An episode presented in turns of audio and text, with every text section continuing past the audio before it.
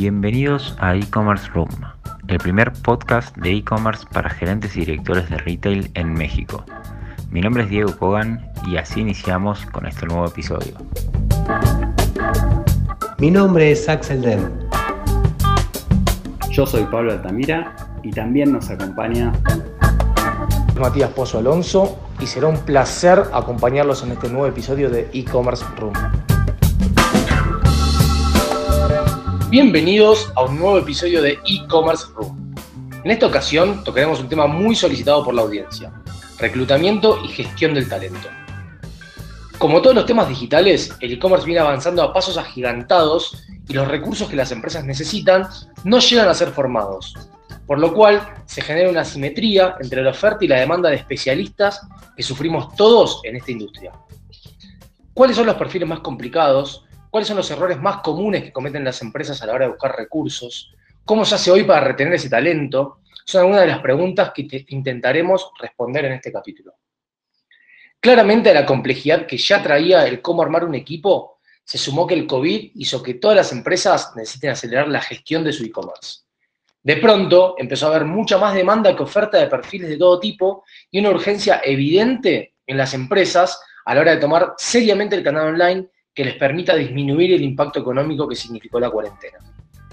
Para abordar un tema tan complejo, fue necesario buscar a alguien que esté a la altura y la verdad que conseguimos una invitada de lujo que nos estará compartiendo todo lo que sabe y su visión sobre el tema. De todos modos, antes vamos a contarles sobre un reporte que nos da un poco de información para ir entrando en calor sobre este tema. Ahora vamos a compartir algunos datos que surgieron del estudio de Michael Page de Habilidades América Latina 2020, un estudio que entrevista a más de 3.000 líderes de opinión y empresarios de toda Latinoamérica.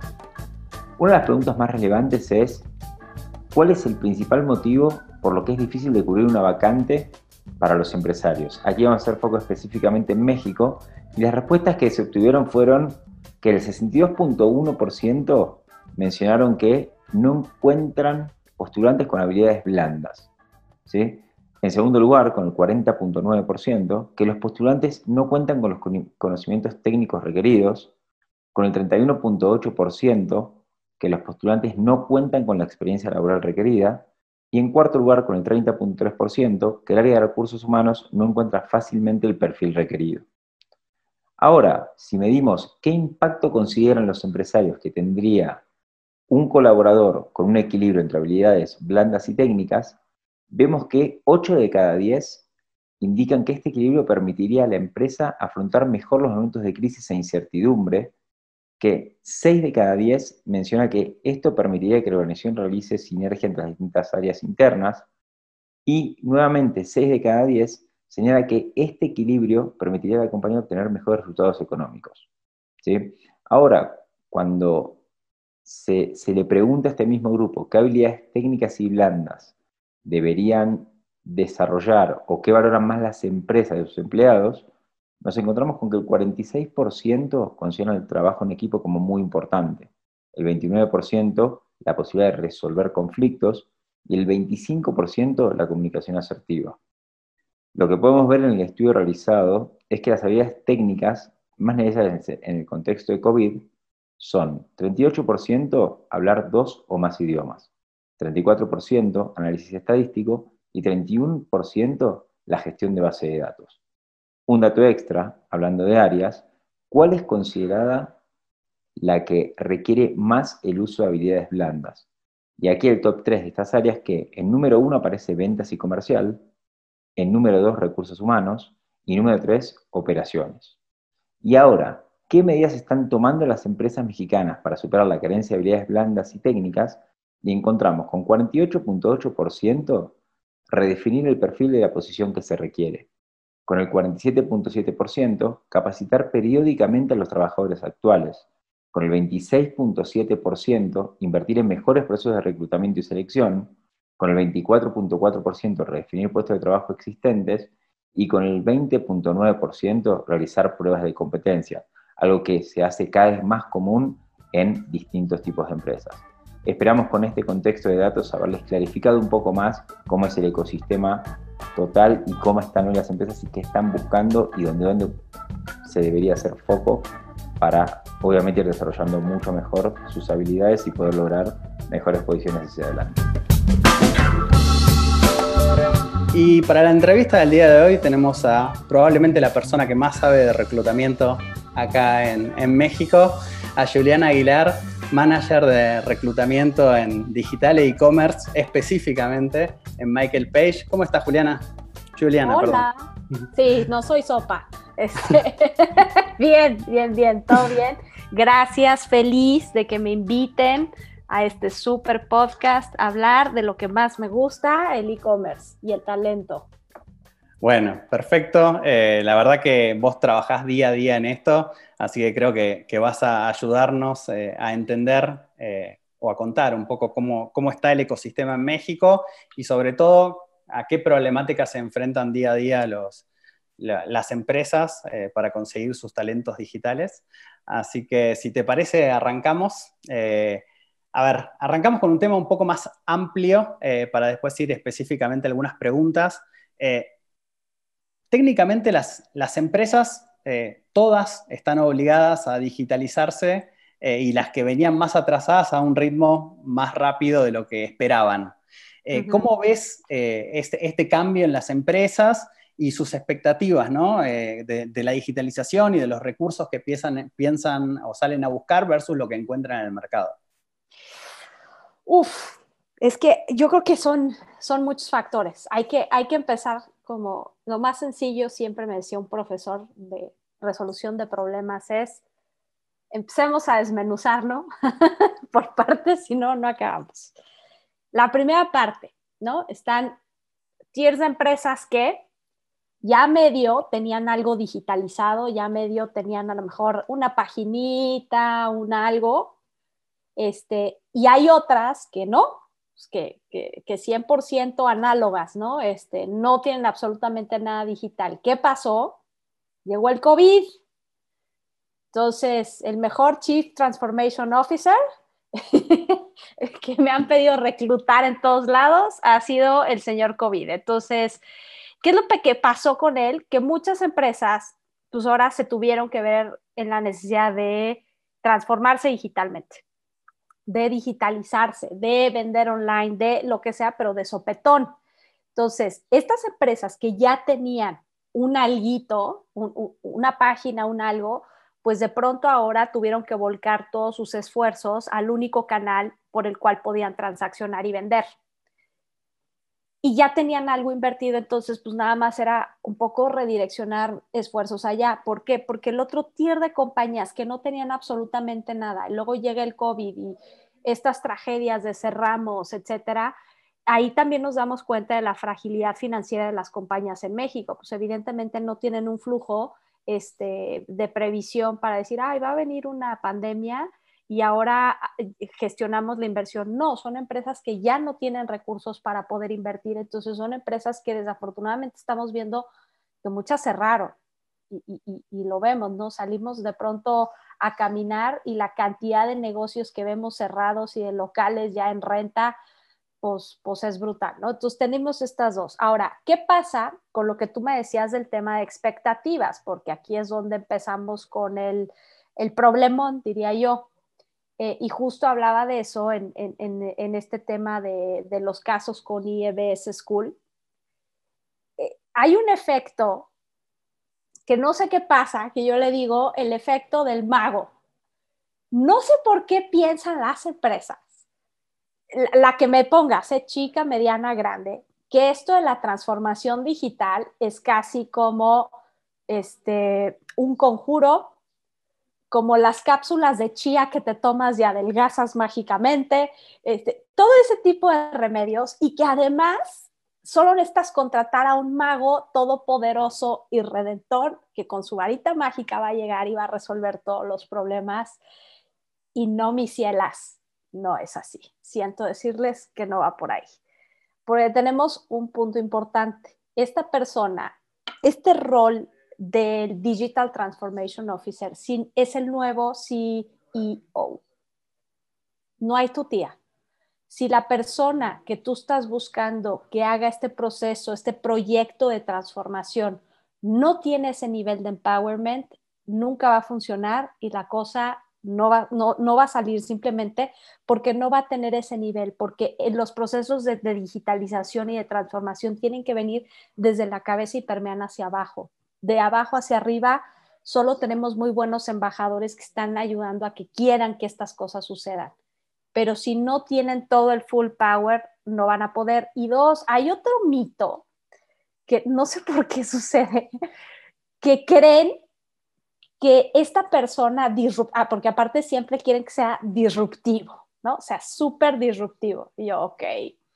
Eh, disruptivo tiene que venir de este, unicorn companies o de startups de tecnología.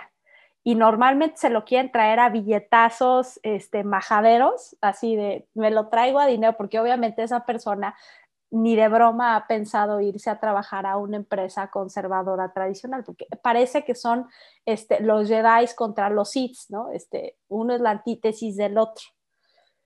Entonces, ¿qué es lo que pasa? Que creen que tienen que venir forzosamente estos talentos de transformación de ahí, pero jamás se cuestionan las empresas si están listas ellas para tener un talento así de disruptivo y para pagar el precio de lo que tienen que hacer. Entonces, ahí es donde empezamos con los problemas. Uno, tú centras todas tus expectativas de generar una digitalización, una transformación que lo va a orquestar un solo hombre error. Es una metodología y eso te lo implementa McKinsey, Deloitte, Bain, eh, para la que te alcance, ¿no? Este, tú decides con cuál quieres ir y es una metodología y es un equipo y tú tienes que designar internamente dentro de tu empresa a todo un, un, un suite de personas que te van a ayudar a que eso suceda y cada uno de ellos tiene una misión que cumplir. Pero no es solo una persona. Primer mito. Dos, Segundo mito, esta persona súper disruptiva, rockstar Jedi, no tiene que venir precisamente de una startup de tecnología. Tiene que sí tener las competencias técnicas y los conocimientos necesarios para llevar a cabo eh, eh, el proyecto, pero sobre todo tiene que tener las competencias blandas para llegar a mi compañía y entender el clima y la cultura que yo tengo y hacia dónde tengo que llegar y ayudarme a poner de la mano a todas las personas para que lleguemos a buen puerto. Y no nada más a llegar y a tronar dedos y a desesperarse porque todos son tontos y no saben y no van al ritmo de este rockstar. Claro, tal cual. No, no, y, a ver, eso estamos hablando de las que todavía no arrancaron. Y como decías, yo lo, que vimos nosotros, los que estamos metidos en e-commerce, es que esto que decías, bueno, los que ya empezaron con esa digitalización y tienen un equipo de e-commerce, lo que pasó también, más allá de conseguir talento, tiene que ver con retener el talento, porque la presión que tuvieron los equipos de e-commerce en estos meses, con toda la empresa con los ojos en ellos, todo el peso en la espalda de facturar, la verdad que eh, generó muchísimo trabajo y muchísima presión. Eh, no sé desde tu lado cómo lo viste eso. No, y, otra vez regresamos al tema, o sea, creen que de pronto esta, los que tenían su página y una página de Facebook aparte, ¿no? Este, ahí creen que mágicamente entonces va a transaccionar sola y que ya, solito. Y que lo peor es que creen que el e-commerce lo hace una sola persona. No, mis cielas, insisto, grandes mitos. Es un equipo y por ahí tenemos el organigrama que estaría bueno que lo pusieras para que se den una idea de todas las manos que se necesitan para tener un e-commerce bien puesto. Sí, puedes externalizar muchísimas cosas, tecnología, la parte logística, tu cadena de suministro, inclusive la parte de marketing la puedes externalizar, pero al final del día necesitas sí un equipo responsable y sobre todo el e-commerce no va a vender solo, necesitas meterle dinero. Exacto. Y, a ver, sobre todo las empresas que vienen del mundo físico, los retail que tienen tiendas físicas, ¿cómo ves, eh, digamos, a nivel eh, talentos y, problemas, eh, digamos, humanos entre esta fusión que, es necesaria y cada vez más entre el offline y el online? Pues yo creo que de entrada se tienen que poner de acuerdo y tienen que establecer objetivos en conjunto. Porque yo sigo viendo los de tienda versus los de digitales. Los de tienda que creen que el de digital le va a quitar el negocio y malditos desgraciados. Y los de digitales que ven a la gente de tienda como dinosaurios old school que no terminan de entender y no les ayudan. Entonces, no hay un objetivo en común de ambos lados, punto número uno. Eh, punto número dos, eh, no hay un conocimiento muchas veces de retail. Si bien gran parte de los e-commerce que tenemos en México son de retail, y digo, no lo digo yo, volteen a ver las estadísticas del AMBO, la mayoría de las empresas de e-commerce pues, pues, son de retail. Difícilmente un FMCG tiene, tiene un e-commerce o una empresa que venda servicios de tecnología, son muy pocas, vaya. Pero los perfiles que se necesitan como cabezas de e-commerce o como que formen parte de estas cabezas de área de un e-commerce, sí necesitan saber y venir y conocer cómo funciona el mundo del retail en México. Y esa es otra de las complicaciones, porque entonces vengo aquí al tema de pues, el talento en México y los extranjeros. Digo, los amo, los adoro, no empiecen a insultarme en LinkedIn, por favor, este, pero es una realidad volteen a ver las cabezas de e-commerce de todos lados y cuántos son mexicanos. Pocos. Muy pocos. ¿Por qué crees que se dio así? Punto número uno, porque nosotros no tenemos una educación formal de e-commerce. Eh, no hay una licenciatura de e-commerce, de marketing digital menos. Hay diplomados y hay esfuerzos que se están empezando a hacer. La AMBO acaba de sacar el suyo, Easy tiene el suyo, Escuela de Internet, etcétera, etcétera pero no hay una educación formal. Nosotros en educación digital vamos atrasados 10 años. La gente que hoy está ocupando puestos en los e-commerce aprendió de alguien más que era un extranjero que vino, que ya eh, extranjeros de extranjera, les digo yo, en Brasil, en Colombia, ya tenían, ya habían empezado con e-commerce cuando nosotros ni por aquí. Entonces son personas que ya saben cómo funcionan. Entonces tenemos todo este tier de profesionales que la experiencia que tienen es 100% empírica, pero les hace falta mucho más formación técnica. Y ahí es donde estamos con cosas, porque de ahí nos vamos a algo bien crítico, el tema de las competencias en México.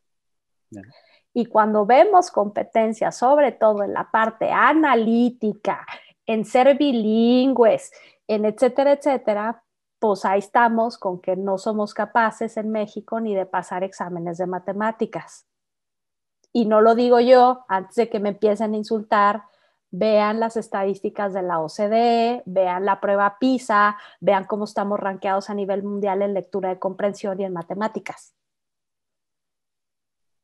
Bien. Y bueno, pero esto, a ver, yo creo que es un tema de evolución, o sea, claramente hubo un tema de, desarrollo un poco más tardío en México. Yo creo que eh, en los lugares donde el retail era muy fuerte, es como que tendió a frenarse un poco el e-commerce porque la gente seguía acostumbrada al mundo físico y eso hizo también que incluso lo empírico también en otros países, incluso de la región, se viera un poco antes que en México, pero es una cuestión, sobre todo con el COVID, eh, se, se, va a terminar nivelando muy rápido. La fuerza, los ponchazos, pero, pero se va a terminar nivelando. Ahora, relacionado con el COVID y las búsquedas de e-commerce. ¿Qué, viviste vos en estos meses? Dios, yo era como este repartidor de cerveza en el estadio. Qué barbaridad. Eh, de pronto todo el mundo explotó y todo el mundo quería un gerente de e-commerce, director de e-commerce. Pero volvemos al tema. Cuando yo regresaba con las empresas, ahora sí que, que es quien me contrata, y le preguntaba, de su e-commerce, de qué plataforma, pues de verdad no sabía ni qué plataforma, este, a ver, qué tipo de perfil de e-commerce quieres, pues hay muchos tipos de perfil que necesitas que haga, ya tienes una plataforma, dime en qué estás montado, Victex, Magento, Shopify. ¿Eh? Eh, eh, preguntas a recursos humanos, oye, la compensación, sí, le quiero pagar 40 mil pesos a un director de e-commerce. Si sabes que un director de e-commerce gana 200 mil pesos, este, un desfase completo de la realidad. No, pero es que realmente cuando empiezas a hacer las preguntas te das cuenta que no quieren un director de e-commerce, es un project manager, porque creen que un project manager va a gestionar mágicamente un e-commerce para que lo haga. Entonces aquí viene mucha chamba de evangelización y entonces sí tuve muchos clientes que se enojaban y me decían, no, pues obviamente esta tonta no sabe nada, lo intentan hacer, durante cuatro meses tienen la vacante abierta, entrevistan a todo mundo, todo mundo los batea porque le dice, oye, ¿cómo que quieres pagar 40 mil? O sea, si ubicas y si ubicas lo que estás pidiendo, no tienes claridad hacia dónde quieres llegar, porque esa es otra. Las empresas no han entendido que específicamente el talento de e-commerce decide dónde quiere trabajar. Son rockstars, ellos deciden dónde quieren trabajar. Entonces, si tú como empresa no llegas con una claridad de cuál es tu proyecto, qué es lo que quiere, difícilmente vas a poder atraer ese talento. ¿Con qué te vas a quedar? Pues con personas que sean realmente project managers. Entonces no vas a obtener el resultado que tú deseas y entonces ahora resulta que el malo del cuento es el e-commerce. No, no es el e-commerce. El e-commerce funciona maravillosamente si tienes al talento adecuado, si tienes objetivos claros, medibles, alcanzables, etcétera. Y si tienes infraestructura. Sí, sí. Y como decías al principio, si entendés que toda la empresa tiene que ser digital, eh, que, tienen que trabajar en equipo y que, digamos, no es solo un, gerente de e-commerce o un director de e-commerce o, alguien que, está, sino es la logística se tiene que acostumbrar al e-commerce y tiene que combinar el e-commerce, la contabilidad, todos tienen que, vivir y sobre todo por Dios, e-commerce tiene un PNL diferente. Sí, sí, sí. No saben ni siquiera que hay un PNL específicamente. Bueno, ya ni te digo el leerlo. Sí, sí. Y bueno, en esto, a ver, vos como que, digamos, claramente llegó un momento donde muchas de las empresas las agarró rezagadas y, el salto realmente es inmenso. Eh, y en las que vienen un poquito más avanzadas, ¿Vos igual ves dificultad de conseguir ciertos talentos? ¿Cuáles son los perfiles más buscados el día de hoy? ¿Cómo, cómo viene ese tema? Mira, depende mucho. Estas empresas que, que ya son digitales per se, el challenge es encontrar gente calificada al nivel que están buscando. Ojo con lo que te estoy diciendo. Y estas son las empresas en las que todo se corta un brazo por trabajar. Y aquí regreso al tema. Ellos tienen pues son empresas altamente exigentes porque es como cuando, mm, ¿qué te puedo decir de ejemplo? Como Harvard. Tú para entrar a Harvard tienes que pasar por exámenes de admisión y tienes que tener ciertas calificaciones y ciertas credenciales. Dude, no las tienes, no entras, punto. Lo mismo sucede con estas compañías. Y regreso al examen de matemáticas. Parte de lo que estas empresas hacen son exámenes lógico-matemáticos que estamos viendo que el score que necesita sacar a lo mejor es un 60 y tengo gente que en teoría tiene un puesto de dirección de e-commerce que está sacando 30. Y esa es la media en México. Entonces, ¿qué es lo que pasa? Que este tipo de compañías les está costando mucho trabajo encontrar un talento que esté al nivel de lo que ellos están esperando. Y aquí es donde lo empezamos a llenar otra vez con talento de otros países. Independientemente además del tema de los idiomas, etcétera. y no me voy a especializar en, una sola posición, porque este es un problema que tenemos así, estés especializado en tecnología, en marketing, en ventas, etcétera. Este es un problema transversal de, eh, vaya, competencias básicas, temas lógico-matemático, idiomas, capacidad de análisis, etc. Bien, y después, eh, respecto a, los perfiles en sí más complicados que ves, ¿cuáles son en búsquedas en general? ¿Son puestos más directivos?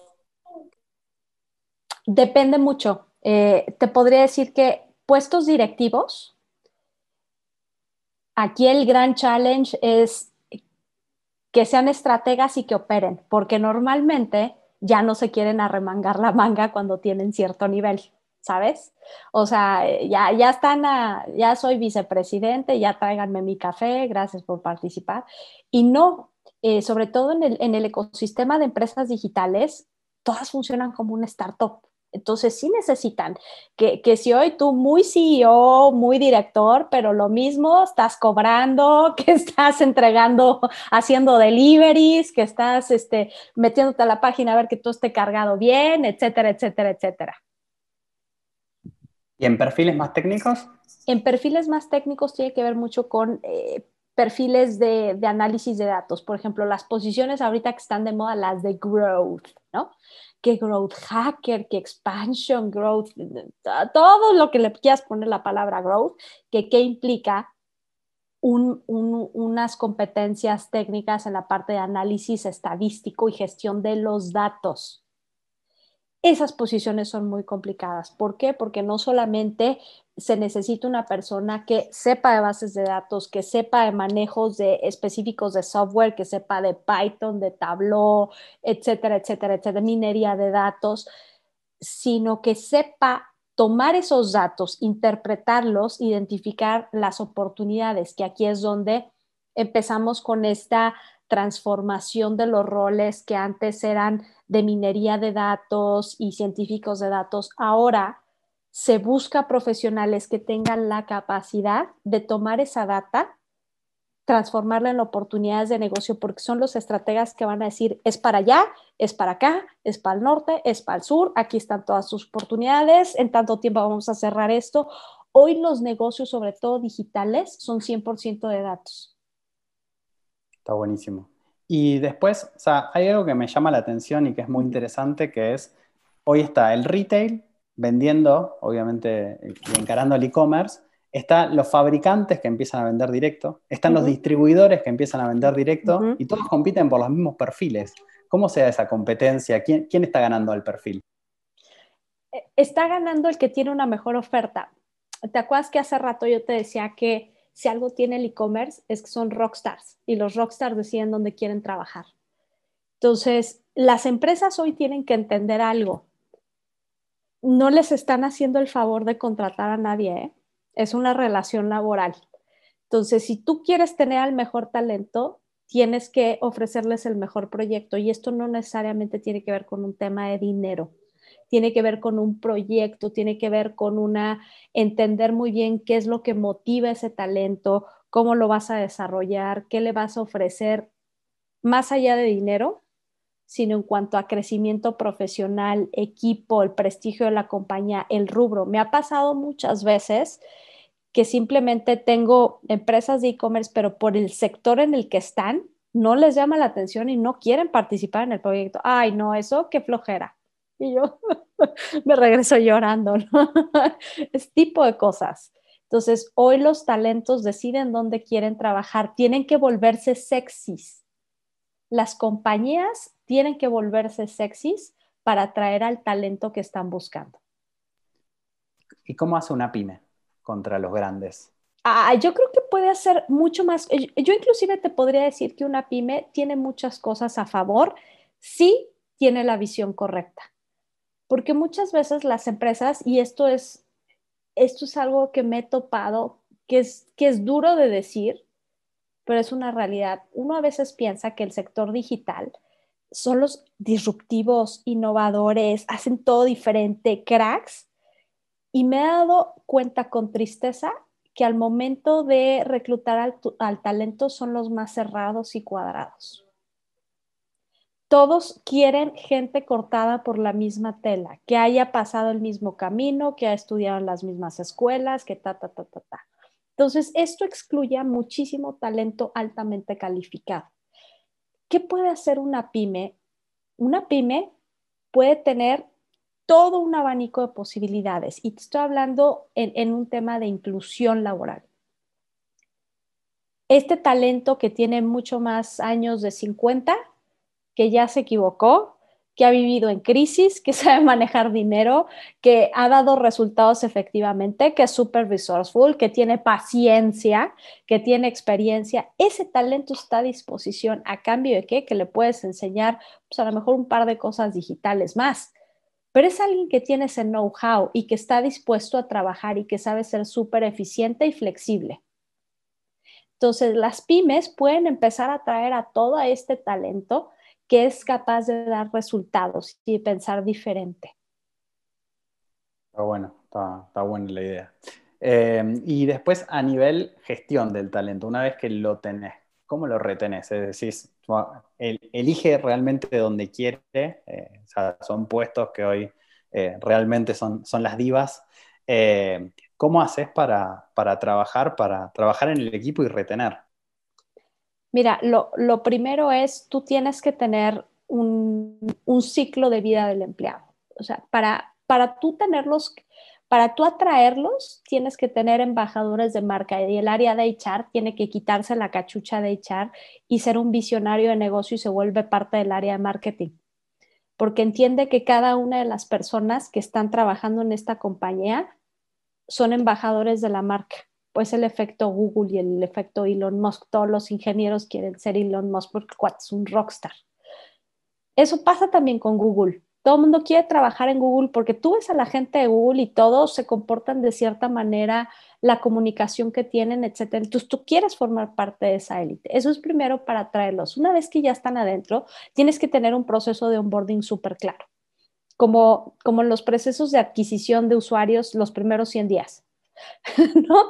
Este, yo en estos primeros 100 días, Pablo, te voy a dejar súper claro, te voy a dar tus accesos y esto va más allá de termitos y gorritas y cositas así que nada más es para la foto y que es nada más forma y que tiene que ver cero con el fondo. No, yo te voy a dar tu computadora, tus ligas de acceso, órale.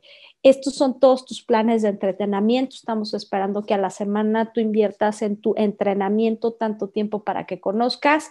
Tus objetivos son, en la semana 2 tú ya tienes que conocer ABCD. En la semana 3 estamos esperando esto de ti. Vamos a hacer estos check-ups contigo. O sea, es ese acompañamiento de onboarding donde yo te voy a dejar muy en claro, Pablo, qué estoy esperando de ti y cuáles son tus objetivos y cómo te voy a medir. Y si tú los alcanzas y los superas, todo lo demás que te voy a dar. Entonces es meritocracia. Tú lo tienes muy claro. Y eso se traduce en un plan de desarrollo, porque más allá de yo, ok, cuantitativamente tengo que vender tanto, tengo que eficientar tanto, tengo que manejar tantas personas, ¿quién es Pablo? ¿Quién es Pablo y qué quieres? ¿Qué te motiva? ¿Hacia dónde quieres crecer? Oye, estamos viendo estas áreas de oportunidad en tus competencias. Yo como líder, mi chamba es que tú crezcas y te voy a ayudar a desarrollar tus competencias no solamente técnicas en esto, sino la parte blanda lo tuyo te cuesta un montón hablar en público, a lo mejor vamos a hacer A, B y C. Ese es el plan de desarrollo. Entonces, difícilmente cuando tú le vas dando todo esto a la compañía, plus que ese talento que tú reclutaste hay una concordancia con el propósito de empresa y el propósito de esa persona y tienen valores alineados, va a ser mucho más complicado que la persona se vaya. Oye, estoy súper feliz aquí, me tratan súper bien, me consienten, me promueven. Neta, me voy a ir a otro lugar donde no hay home office, ¿no? Este, donde tengo que manejar tantas horas, donde me hacen ir a trabajar en COVID y me maltratan. O sea, ese tipo de cosas son las que hoy el talento le importa mucho, no todo es lana. Claro, tal cual. Bueno, es, parte del recorrido que tenemos que hacer y realmente hay un, hay un, cambio muy grande en la sociedad a través del COVID, en, en los jóvenes, eh, la forma de trabajar, lo, que buscan, el equilibrio este eh, social eh, de vida y, y de, empresa. Así que bueno, nada, es parte del, recorrido ya. Otro, otro capítulo, otro episodio que tenemos hablado con vos es, es el de cultura, así que ya nos vas a volver a acompañar y vamos a charlar un poco más profundo de eso. Eh, así que bueno, bueno, gracias Juliana por, por, haber estado, por compartir todo este conocimiento. Eh, la verdad que un placer y, muy, muy, muy útil toda la información para, para, todos estos gerentes y directores de retail que nos escuchan. Bueno, gracias, a ustedes por invitarme, ya saben, encantada de volver a platicar con ustedes cuando quieran. Por supuesto, te vamos a tener de vuelta muy prontito. Muchas gracias. Bueno, y para cerrar este episodio de e-commerce room, vamos a comentar algunos puntos muy importantes a tener en cuenta. Como mencionaba Juliana, las empresas deben hacer un trabajo muy fuerte de entender hacia dónde quieren ir y con eso pensar el proyecto de e-commerce como algo integral que cruce a todas las áreas de la empresa. Que el e-commerce sea exitoso no se le puede cargar únicamente al e-commerce manager porque si la empresa no acompaña, el fracaso está garantizado. Muy bien. Y para que el e-commerce sea exitoso, se deben tener ciertos perfiles en el equipo. Tenemos que tener en cuenta que tiene que haber gente que conozca de tecnología, para poder trabajar en la plataforma, en la data, en seguridad, en user experience. Tenemos que tener alguien o ciertos perfiles de comercial que miren las categorías de productos, pero a su vez que miren los marketplaces, que tengan objetivos y que se coordinen temas de pricing. Tenemos que trabajar en marketing, desde analytics, CRM, adquisición, pero también branding, en operaciones, pagos, customer service, catálogo, administración, compras y supply chain, envíos, depósitos, almacenamiento, demand planning, fulfillment. No es necesario que haya una persona o un equipo por cada una de estas áreas, pero sí que estén todos los roles cubiertos. Sin todos esos engranajes funcionando, es muy complicado que un proyecto sea exitoso. Sí, también, a ver, son cosas que pasan en, muchas empresas, ¿no? Algo que detectamos y que mencionaba Juliana también es no mezclar tareas que se contraponen, ¿no? Es decir, esto está relacionado con el punto que mencionabas antes, Pablo, porque si ponen a alguien a operar varios marketplaces o a tener funciones comerciales y a la par hacer operaciones, el rendimiento se va a ver disminuido y a medida que el negocio crezca hay que ir pensando cómo hacer más específico y orientados a objetivos cada uno de los roles. Es decir, empezar a pensar un poco en la escala a cómo está creciendo el e-commerce en la región, ¿no? Tal cual. Y hablando del negocio, hay que darle protagonismo. Si bien eh, tiene mucho que ver la tecnología en e-commerce, no se puede delegar en IT el tema de seleccionar la plataforma. IT debe validar y ayudar, pero al fin y al cabo, la plataforma es una herramienta que puede ayudar a potenciar o detener al negocio. Y debe ser el área de negocio quien lidere la elección de la plataforma, valorando funcionalidades de tiempos de implementación, eh, precio, rapidez de salida al mercado, etcétera. Sí, a ver, un, caso que, pasa mucho es esto de, subestimar las, operaciones, y justamente es todo lo contrario, no hay que subestimar las operaciones. Muchas empresas creen que comienzan a vender y luego ya todo fluye, y la realidad es que cada vez es más lejano que eso. Si no hay un equipo fuerte de operaciones coordinado con el e-commerce, que asegure que el producto, el armado de pedidos, las entregas, el manejo de conflictos, las cobranzas y demás, todo el esfuerzo de venta que hagan se va a venir abajo en muy poco tiempo. Los marketplaces hoy son como una, muestra muy fiel de eso. Y es importante que si son un retailer, tengan en cuenta en trabajar entre la fusión de la experiencia entre el off y el on, ¿no? Y sobre todo en la coordinación de equipos y que entiendan que tienen el mismo propósito y que no compiten entre sí.